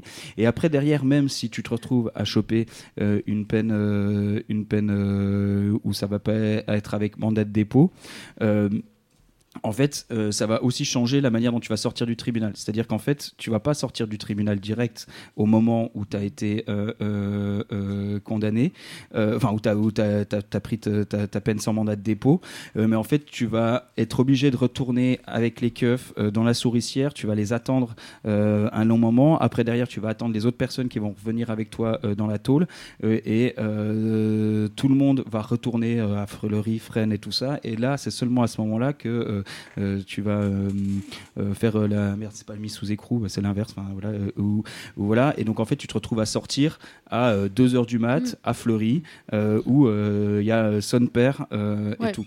Et donc, euh, donc ça, ça. et puis ça- tes proches. Enfin, juste, ouais, euh, les proches, euh, ils sont dans le tribunal, ils sortent. En fait, ils s'attendent de maxi une heure le temps que tu récupères ta fouille. Et en fait, euh, tu vois, ils peuvent ils juste, ils te retrouvent quoi. Et là, ils ont besoin d'aller euh, à Fleury pour, euh, pour te chercher. Ils ont besoin de prendre une caisse. Enfin, juste, c'est- grave plus galère quoi. euh. C'est clair. Euh, moi, il y avait juste un petit truc que je veux rajouter sur les grands, c'est aussi qu'en fait, ils ont complètement récupéré les juges, ils ont complètement récupéré la, la, la parole, la parole, la parole des politicards, quoi. Euh, voilà, qui a toujours été dire, qui a, qui a- beaucoup été de dire, comme, comme on l'a pas mal. Essayé de le comprendre euh, la semaine dernière euh, que en fait c'était euh, une mauvaise éducation et tout ça et voilà. Et donc si toi tes parents et que tu aurais participé au truc t'es vraiment le pire du pire et eux ils reprennent. Euh, voilà. Euh, bon on le sait en fait on découvre absolument rien en fait avec ça. Mais c'est juste que ils reprennent vraiment le discours politique répressif alors que ils devraient être indépendants bullshit ça n'existe pas.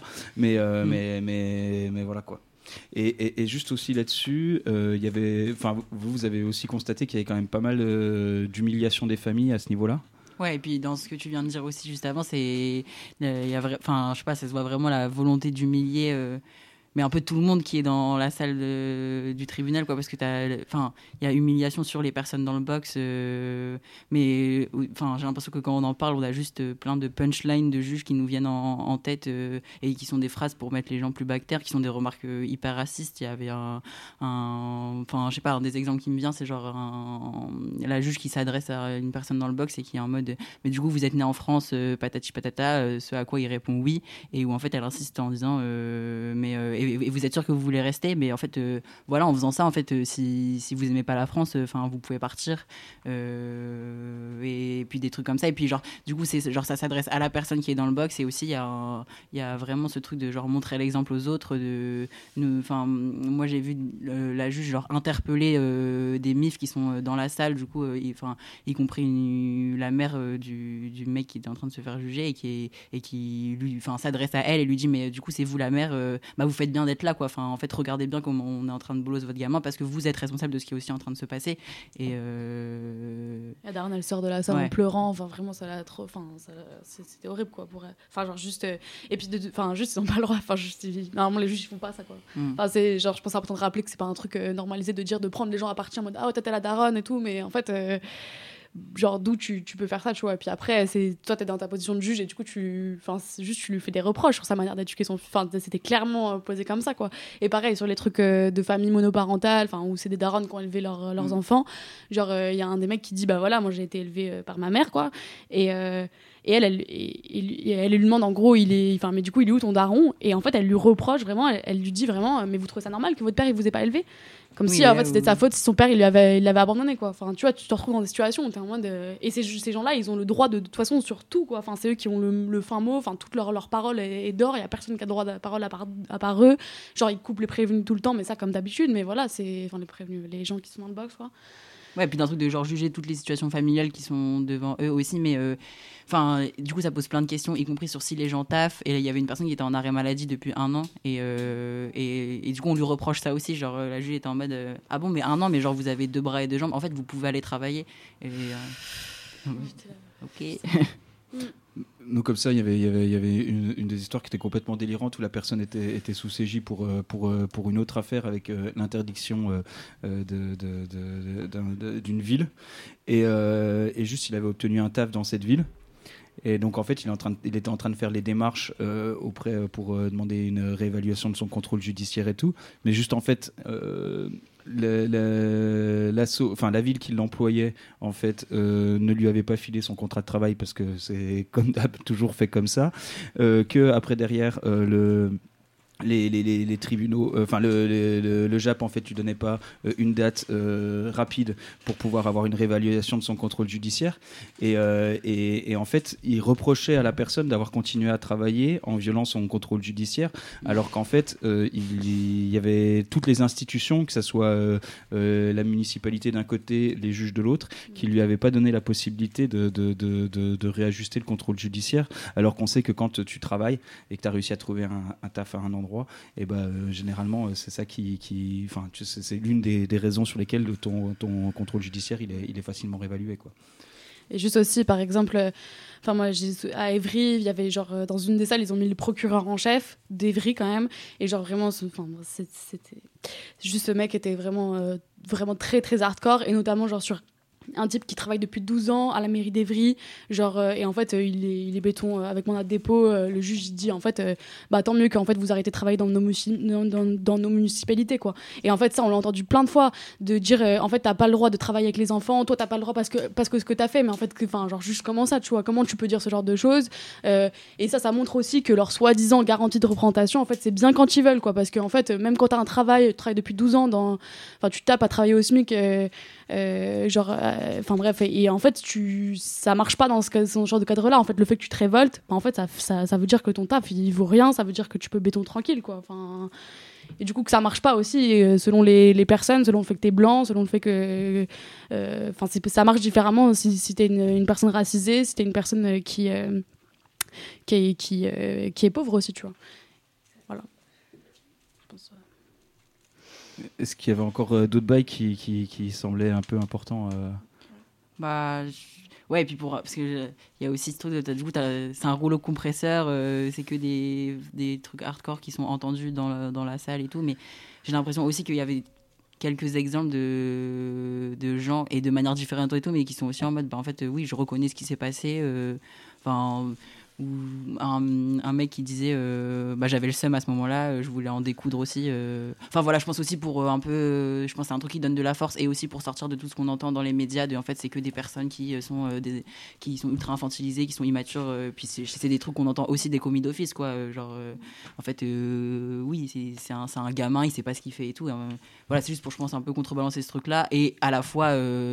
ça dépend des gens évidemment quoi. Il y a des gens qui reconnaissent, il y a des gens qui disent aussi que leur pote en faisait partie. Enfin, mais euh, je sais pas, ça peut aussi euh, se taper des, des énormes barres dans le box sur euh, ce que la juge est en train de dire. Enfin, voilà, je- des fois j'ai l'impression qu'on a plein d'idées un peu de ce que c'est euh, résister et, puis rien que en fait des salles d'audience qui sont aussi remplies avec toutes les mifs et tout. Enfin, il y a des vrais trucs de solidarité qui seraient dans ces moments-là et tout. Ouais, de ouf. Et, euh, aussi, euh, pour euh, revenir sur ce truc d'humiliation et tout, il y a aussi vachement les, avocats qui jouent un gros rôle là-dedans aussi, les commis d'office. Parce que du coup, on voit que qu'ils font jamais vraiment des trucs de droit, qui soulèvent pas les nullités, alors qu'il pourrait y en avoir plein à soulever. On voit que les peu de fois où ça arrive, bah, il y a eu aussi des relax. Alors que sinon, les trois quarts, euh, c'est juste euh, c'est des discours en mode euh, mais regardez-le, très humiliant. Enfin, genre vraiment, vraiment chaud, quoi. Genre, il a fait une bêtise. Enfin, vraiment, à, discréditer de ouf la personne, quoi. Et, et aussi de les incriminer en leur disant de parler, d'avouer. Enfin, toujours les mêmes trucs, quoi.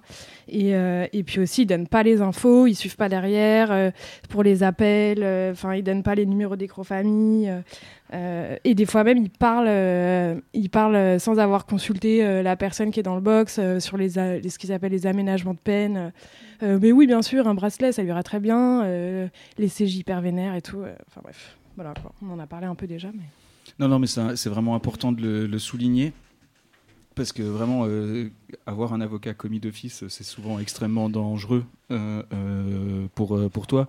Mais sauf que tu n'as pas, toujours, euh, pas toujours les moyens ou tu n'as pas toujours la connaissance d'un baveux, tout ça. Et souvent, les, les, les noms de baveux qui tournent euh, dans, les, dans les quartiers populaires, c'est vraiment des escrocs. voilà, et qui, qui, qui viennent te, te, te, te prendre euh, 1000 balles pour être, pour être présent quelques, heures, quelques heures en comparution immédiate. Donc voilà. Là-dessus, moi je pense que c'est important de rappeler un peu deux trois, trois principes euh, d'anti-rep aussi. Euh, donc euh, voilà, en fait, on sait que là, il y a quand même vraiment une grosse phase d'instruction qui est lancée. Voilà, et- et ils vont très, très, très, très, très, très large. Euh, Enfin, euh, par exemple, là, ils ont arrêté, je crois, je sais plus, si c'est 9 ou 12 personnes euh, pour pour la- la- l'attaque de la maison de- du maire de, de La Île et Rose. Euh, ils sont tous ressortis euh, 48 heures après, donc ça veut dire qu'ils avaient absolument rien euh, contre eux. Voilà, mais ce qu'ils voulaient, c'est faire des tests ADN pour faire matcher avec, avec ce qui se passait. Voilà, et donc, donc ça va être aussi une phase de fichage d'une grosse catégorie de la population. Mais juste en fait, euh, bon, il y a deux, trois trucs, mais en fait, il y a, pour, euh, éviter de s'auto-incriminer, euh, même sans en parler euh, euh, au moment euh, dans, dans dans, pendant, pendant la gave et autres, pendant la garde à vue, euh, c'est euh, c'est le fait de, de, de supprimer tous ces trucs sur les réseaux euh, euh, et sur son téléphone. Voilà, n'importe quelle vidéo ou autre qui peut être pris. De toute façon, euh, t'auras beau expliquer que c'était pour montrer à, à ta daronne euh, pour dire que t'étais choqué par ce qui se passait, comme ça a pu avoir lieu. Et ben en fait, de toute façon, les juges ils te croiront jamais. Donc donc, mieux, vaut, mieux vaut tout supprimer. De la même manière, en fait, euh, il y a des gens qui se sont fait euh, kébar euh, simplement parce qu'ils avaient des habits noirs et que donc c'était bien la preuve que c'était les mêmes habits que, ceux qui étaient. voilà, donc s'il y a des trucs un peu distinctifs et tout ça, faut faut faut pas faut pas hésiter de se délester de, certains de, ces habits. L'autre truc aussi qui peut être important, c'est quand on sent que ça se rapproche et tout, commencer à préparer ses garanties de représentation. Donc pour rappel, les garanties de représentation, c'est une Euh, si tu peux réussir à faire une domiciliation à l'extérieur euh, du département, ça peut toujours être plutôt pas mal. C'est aussi euh, des certificats de scolarité. Donc là, si c'est pendant cet été, d'inscription dans une formation à venir, une participation à des associations, enfin tout un truc en fait qui te dit que, tu fais que tu fais des, des, des, des- trucs et autres. Euh, Voilà. Et, euh, et aussi euh, pourquoi pas enfin voilà contacter. Il y a quand même pas mal de numéros qui tournent euh, ces derniers temps en fait euh, d'anti-rep et tout ça. Et, euh, et là je les ai pas sous la main mais en fait essayer de, de, de- de prévoir en amont un avocat. Euh, voilà. Et, euh, et pareil en fait s'il y a des gens qui sont un peu flippés euh, parce qu'ils se disent qu'un jour ou l'autre ça va se rapprocher d'eux et tout ça vous pouvez aller voir un avocat avant en fait pour lui dire bah voilà c'est ça qui s'est passé euh, comment je fais pour me défendre au mieux avant même de s'être fait choper. Et en fait souvent ça permet euh, de, se rassurer de préparer un peu comment pourrait se passer la gave et tout ça. Et donc euh, et donc euh, faut pas faut pas hésiter avec ce genre de bail parce que c'est hyper important. On espère vraiment qu'il y aura le plus grand nombre de gens qui pourront entendre ce genre de truc parce que parce que ça, ça, ça tombe très fort quoi Et juste, euh, ça dépend, je pense, de pourquoi il te, pourquoi t'es en garde avec tout, mais il faut juste savoir que euh, tu peux euh, refuser de donner ton empreinte, ton, ton ADN si tu penses qu'ils ont des trucs qui peuvent faire que ça concorde et tout. Après, il faut savoir que ça te rajoute un délit, enfin bref, c'est, ça te rajoute de enfin des, possibilités de peine de prison. Enfin je sais pas comment expliquer ça mais voilà quoi. Euh, en plus tu peux aussi ne pas donner ton, ton code de tel euh, s'ils te le demandent même si c'est bien sûr ça. Enfin juste faut s'importer aussi de dire que ça te rajoute un truc quoi et que bien sûr si t'as si t'as beaucoup de chefs d'inculpation c'est le fait que ça rajoute ça ça joue pas en ta faveur mais c'était des trucs incriminants sur ton tel en fait. File pas ton tel euh, file pas ton code de tel pardon. Surtout aussi le, de reconnaître le moins possible en fait parce qu'en vrai en fait ils s'en battent les reins que tu enfin pour eux ça change rien que tu reconnaisses ou que tu reconnaisses ou que ou que tu reconnaisses pas les, faits quoi. Euh, même s'ils te disent que bien sûr euh, oui euh, si tu es dans une démarche de vérité tout ça, ça va changer les choses en fait très clairement on voit que ça change absolument rien quoi sur les peines qui sont prononcées. Juste je sais que c'est des trucs vraiment basiques mais demandez à avoir un médecin avoir un avocat même commis d'office en fait et, surtout si vous avez un commis d'office mettez-lui la pression en fait euh, la pression pour qu'il qu'il essaye de, de, de voir euh, ce que enfin ce que ça dit sur le dossier que enfin tu vois d'essayer de, de forcer avec lui euh, pour qu'il respecte tes volontés devant la juge enfin à, plein d'autres moments. Et, et après voilà c'est à peu près ce que j'ai Et, et juste pour les, les codes de tel, c'est juste pour bien rappeler que les keufs ils sont hyper fourbes, Euh, voilà, et que notamment il y a une personne qui, qui, qui avait refusé de filer son, son col de tel euh, et, et qui en fait ils lui ont dit ah ouais mais donc tu veux prévenir euh, ta daronne et tout ça, Euh, voilà. Ah ouais t'as pas le numéro de la daronne, bah vas-y en fait euh, tiens voici voici là ton tel et puis en fait ils regardent avec la caméra de vidéosurveillance quel est le code. Et puis après derrière ils vont ouvrir quoi. Donc, donc bien faire gaffe en fait à ce genre de trucs parce que ils peuvent être, je sais pas si malin c'est le terme parce que c'est rare qu'ils soient malins, mais en tout cas sacrément bâtard d'utiliser ce genre de trucs euh, de, de ton rapport familial et tout. Et, euh, et donc euh, c'est des trucs qui peuvent, euh, ils, ils, hésitent pas à utiliser ce genre de bail en fait. Et oui, de- dernier truc, euh, juste si vous enfin, les proches, ils peuvent désigner euh, des avocats à l'extérieur, c'est important de savoir ça. C'est-à-dire que euh, si t'es proche de quelqu'un qui est en garde à vue, en fait, tu peux appeler, donner son blaze euh, et dire, voilà, je suis n'importe qui de sa famille, on s'en bat les reins, enfin, ils vont pas vérifier quoi. Et dire, en fait, voilà, si tu connais le nom d'un bon- avocat que tu, un avocat copain ou un bon avocat que tu connais, et ben juste tu tu, tu dis euh, du coup de enfin tu files son blase quoi au keuf et du coup il le désigne et donc c'est son avocat et ça peut vraiment être euh, être bien quoi Et mini truc aussi de dire que bah il y a des perquises Ouais. aussi encore maintenant et du coup enfin qui sont venus plus tard et tout du coup de faire ça enfin je sais pas quoi dire de plus mais Est-ce que sur les comparutions immédiates, il y avait d'autres euh, bails qui semblaient euh, un peu importantes euh, à raconter?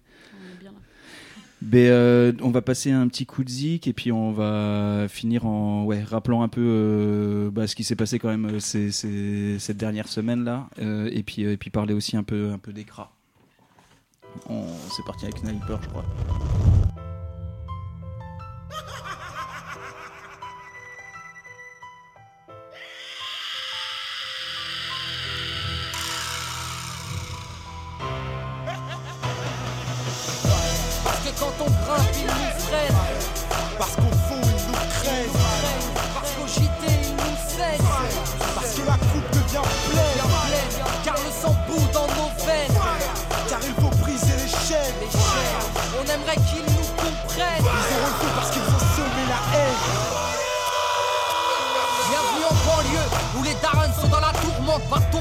Trois tests comme plaque tournante. Où ici tous vendent, tous mentent, tous vendent de vouloir devenir millionnaire avant de dépasser les 30 balais. Grands ou gringalets, les armes vous êtes là, la arme qu'il fallait, le plan épargne dans le matelas. Et moi, les petits ont faim, ont des crampes à l'estomac. Et pour arriver à leur fin, ils iraient même jusqu'à trop mal. Et rate pas ton cou, gratte pas les gens. Assister des temps modernes et voleurs par tous les temps. Grand, les petits boss, pétard puis ils bougent. Expérant d'ostos qui tombent par la main au feu rouge. Et y a les pistolets à eau et les gros Beretta. Comme y a les soirées ghetto et puis les soirées guetta. Tous la coupe le méta, des crampons, un grand pont. Y a la loi de l'omerta avant les ch'tas. Ferme-la, grand con, t'as la frousse donc tu tousses, tu t'expliques. Ferme-la, cousse, les keufs connaissent l'odeur de flic. J'habite où j'ai grandi, au quartier, pas d'MJ, peu de beat, peu d'MC. Trop de de la PJ. Oui, des rêves ont réagi face aux propos outranciers. Un crime impuni, de la gazeuse dans une mosquée, mirail au bosquet. Engrenage dramatique, fait, fait boule de neige, photomatraquage médiatique. Ils parlent de Karcher, divise la France en deux. Sarko, t'offre à la vache, à l'éléphant bleu. Mais ce qui est malheureux, c'est que l'on brûle le peu qu'on a. Qu'il suffirait de voter pour incendier ces connards. Brûle, brûle, Babylone brûle. Je t'entends crier, faut que tu hurles. Que la chaleur fasse les barreaux des cellules. Qu'elle incinère ton système qui part en testicule. Fireborn brûle, brûle, Babylone brûle. Je t'entends crier, faut que tu hurles. Qu'on avance, mais en fin de compte on recule. Un morceau lance plein pour la jeunesse qui tente. Plus je grandis, plus je vois que tout va travers. En fait, on vient sur cette terre pour qu'on nous la mette à l'envers. Babylone, mon flow est un virus dans tes programmes. Il désinstalle, il nique, et puis tout crame. Bonne, bonne, bonne, j'ai sonne ma bonbonne. Remplie de vibes trop bonnes, man, j'ai sorti my weapon. Comme dirait Jaguar Gorgon, je viens foutre le fire, je crache des flammes comme un dragon. Niquer le système, ils auront le feu car ils ont semé la haine. Qu'on les brûle, qu'on les prend ou qu'on les jette dans la Seine. La jeunesse du ghetto a de la rage qui coule dans les peines. Il faut briser les chaînes. L'esclavage est mental et modernisé. Vous nous marchez sur la gueule, vous nous méprisez. Man, t'étonne pas si ta caisse est carbonisée. Peu importe qui s'est senti visé. Brûle, brûle, Babylone brûle. Je t'entends crier, faut que tu hurles. Que la chaleur fasse fondre les barreaux des cellules. Qu'elle incinère ton système qui part en testicule. Fireborn brûle, brûle, Babylone brûle. Je t'entends crier, faut que tu hurles. Tu dis qu'on avance, mais en fin de compte on recule. Un morceau pour la jeunesse qui danse. Personnes de cette cité, mais la majorité d'entre eux ne parlent pas français. J'ai l'issue de l'immigration, comme ils aiment tant le rappeler. Ça fait 30 ans qu'ils font que de parler d'intégration. Je me sens pas français, force est de constater que non, c'est pas que tu refuses, c'est juste un fait. Je sais, et le fossé se creuse de plus en plus. Tous ces mythos font leur buzz. Sans l'insécurité, je sens la peur des gens. N'hésite pas à draguer l'électorat du front. Ici, je sens que l'histoire se répète. J'entends parler du rôle positif de la France durant les colonies. Putain, c'est quoi ces conneries? Quand nos pères étaient utiles et productifs, ils étaient bons pour ce pays.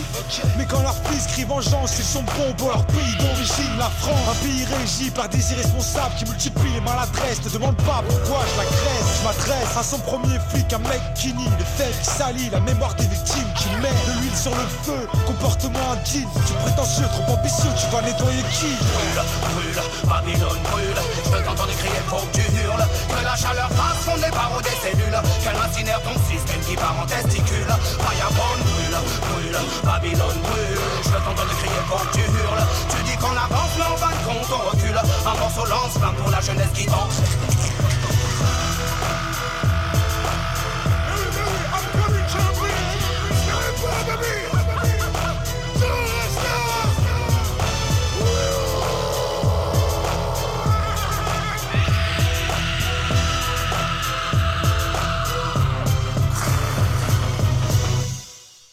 Vous êtes de retour sur euh, l'envolée, euh, comme tous les vendredis soirs de 19h à 23 20h30 pardon, sur Fréquence Paris Pluriel. Ouais, il nous reste plus que 10 minutes, que j'essaye de parler vite, mais en fait, euh, ça va, ça va, ça va plus bugger. Euh, donc, pour nous appeler pendant, pendant tout l'été, c'est au 07 53 10 31 95. Vous pouvez aussi nous contacter euh, sur les réseaux sociaux et par mail à, à l'adresse contact@l'envolée.net. Et pour nous écrire, mais la radio sera fermée, donc on pourra pas vous répondre directement. C'est euh, l'envolée-fpp, 1 rue de la Solidarité, 75 019 Paris. Euh, ouais, donc euh, bah là, il nous reste euh, 10 minutes. Euh, L'idée, c'était enfin voilà, on s'était dit que c'était bien un peu de continuer à essayer de comprendre ce qui était en train de se jouer, euh, voilà, de manière un peu plus, euh, un peu plus globale et tout. Euh, voilà, donc il y a déjà euh, tout, euh, tout euh, ce qu'on a quand même déjà un peu pas mal parlé en fait de, de- la répression euh, judiciaire qui est en train de se mettre en place avec les perquises, les enquêtes de police où, euh, où ils ratissent euh, extrêmement large, euh, voilà, mais donc en fait ils vont clairement euh, faire en sorte de pourrir euh, l'été euh, dans, dans, dans les quartiers euh, et, euh, et les flics euh, vont être, vont être, euh, vont être euh, extrêmement violents.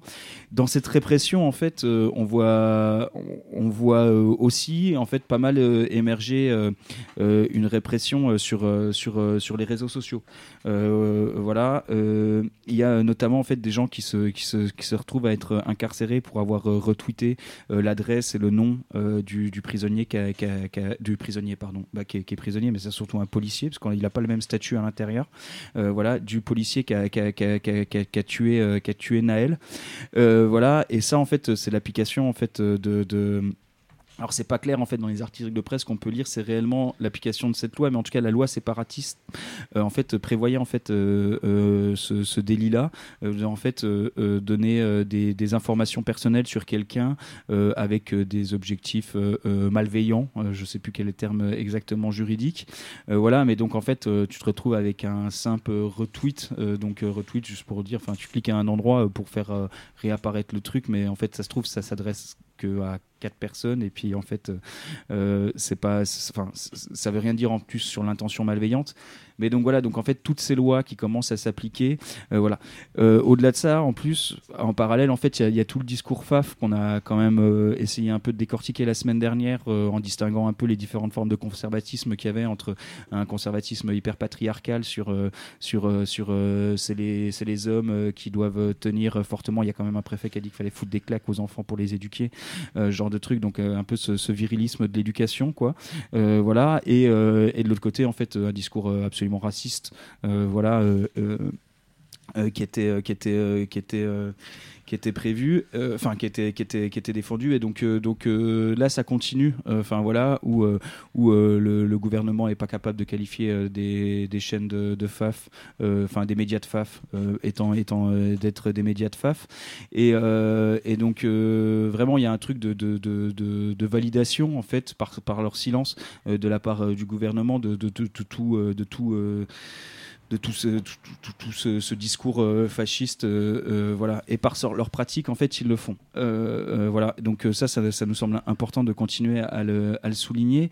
Et l'autre truc, en fait, c'est aussi qu'on voit la mise en application petit à petit, en fait, des politiques. Enfin, comment en fait petit à petit toutes les avancées juri- ju- juridiques qu'ils ont fait en faisant passer des lois de plus en plus répressives, en faisant rentrer l'état d'urgence dans le droit commun, dans, dans la dans le, dans le droit commun en fait. Enfin voilà. Ça fait qu'en fait ils n'ont pas besoin euh, d'utiliser le, le, le, le- le- le- les, dispositions de l'état d'urgence. Euh, mais donc en fait euh, donc on n'a pas l'impression que c'est un truc spécifique qui est en train de se passer. Mais en fait si il y, a un truc là où il y a des interdictions de manif à gogo. Et dans ce truc un peu de mettre tout le monde à peu près dans le même tas ils mettent sur le même niveau en fait d'un côté une manif de FAF organisée par des, des, fachos en soutien euh, au policier euh, qui a tué Naël. Et en fait des, des, rassemblements de, familles ou de proches ou euh, même des rassemblements euh, en solidarité envers les prisonniers et tout quoi. Ouais, ce dimanche, il y a eu un, y a eu un rassemblement qui devait aller euh, jusqu'à jusqu'à Fresnes, en fait, euh, pour, euh, bah, pour, en solidarité aux personnes qui ont été. qui sont en tôle après, après ce mouvement social et qui a, qui a été interdit par la préfecture. Il y a eu à, à de keuf, enfin, genre, il y a beaucoup d'amendes, des, des vérifs, il y a eu une garde à vue après, après cet arrêté. Quoi. Ils ont mis vraiment. Euh, vraiment beaucoup de moyens pour qu'en fait euh, cette solidarité devant les tôles elle, elle se elle se enfin elle se fasse pas quoi en fait euh, littéralement parce qu'on a parce que les gens ont pas pu y aller.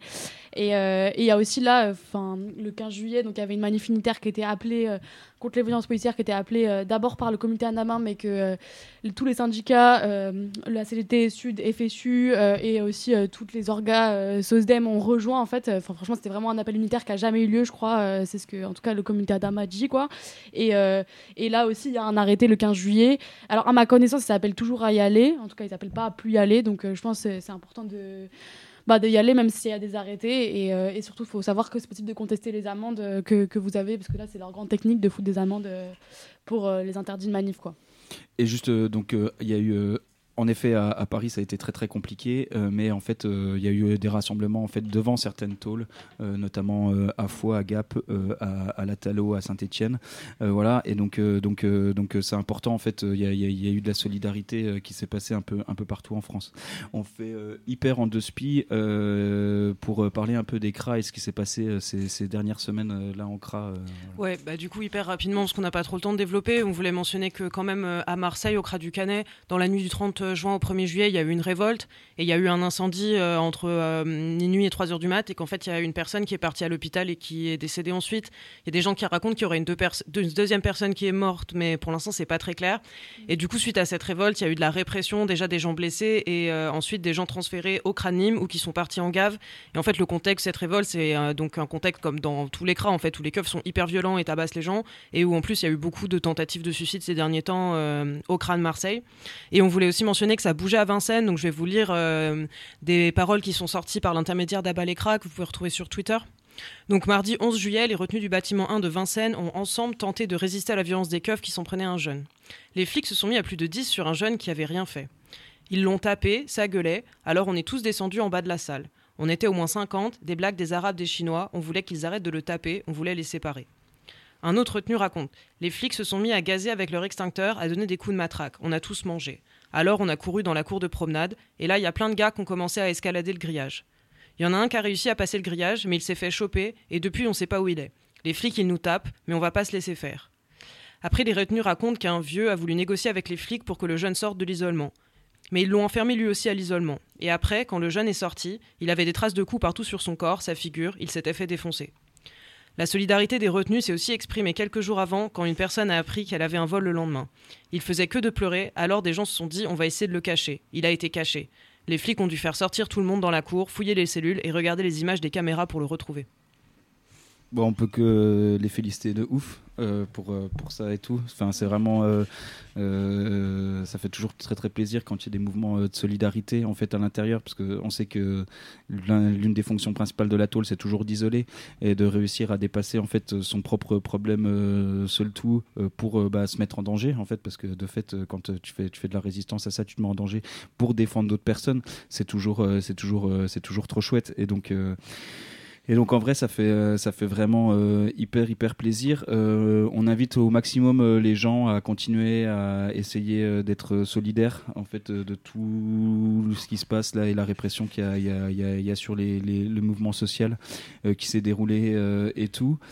Euh, on va arriver à la fin de l'émission. Euh, il nous reste une minute. Moi, je voulais passer. euh, Enfin voilà, l'année, cette année d'émission, elle a commencé avec. Enfin, l'été dernier, on avait appris la mort de Romain. Je voulais repasser un grand, grand salut à Adeline et tout en cette fin d'émission. Passer euh, un grand big up euh, à l'infâme, à Kémy, euh, la Yuri, Youssef, euh, voilà, à toutes les meufs des Baumettes, voilà, à Libreflow, enfin tous ces gens en fait qu'on nourrit, nourrit l'émission et tout ça. Il y a plein de gens que j'oublie, j'en suis vraiment désolé. Voilà, mais tous, ces gens qui sont battus à l'intérieur et tout ça, voilà, plein de force avec la chaleur. Voilà, nous on est de retour dès septembre, voilà, et, force, courage et détermination. Il n'y a pas d'arrangement.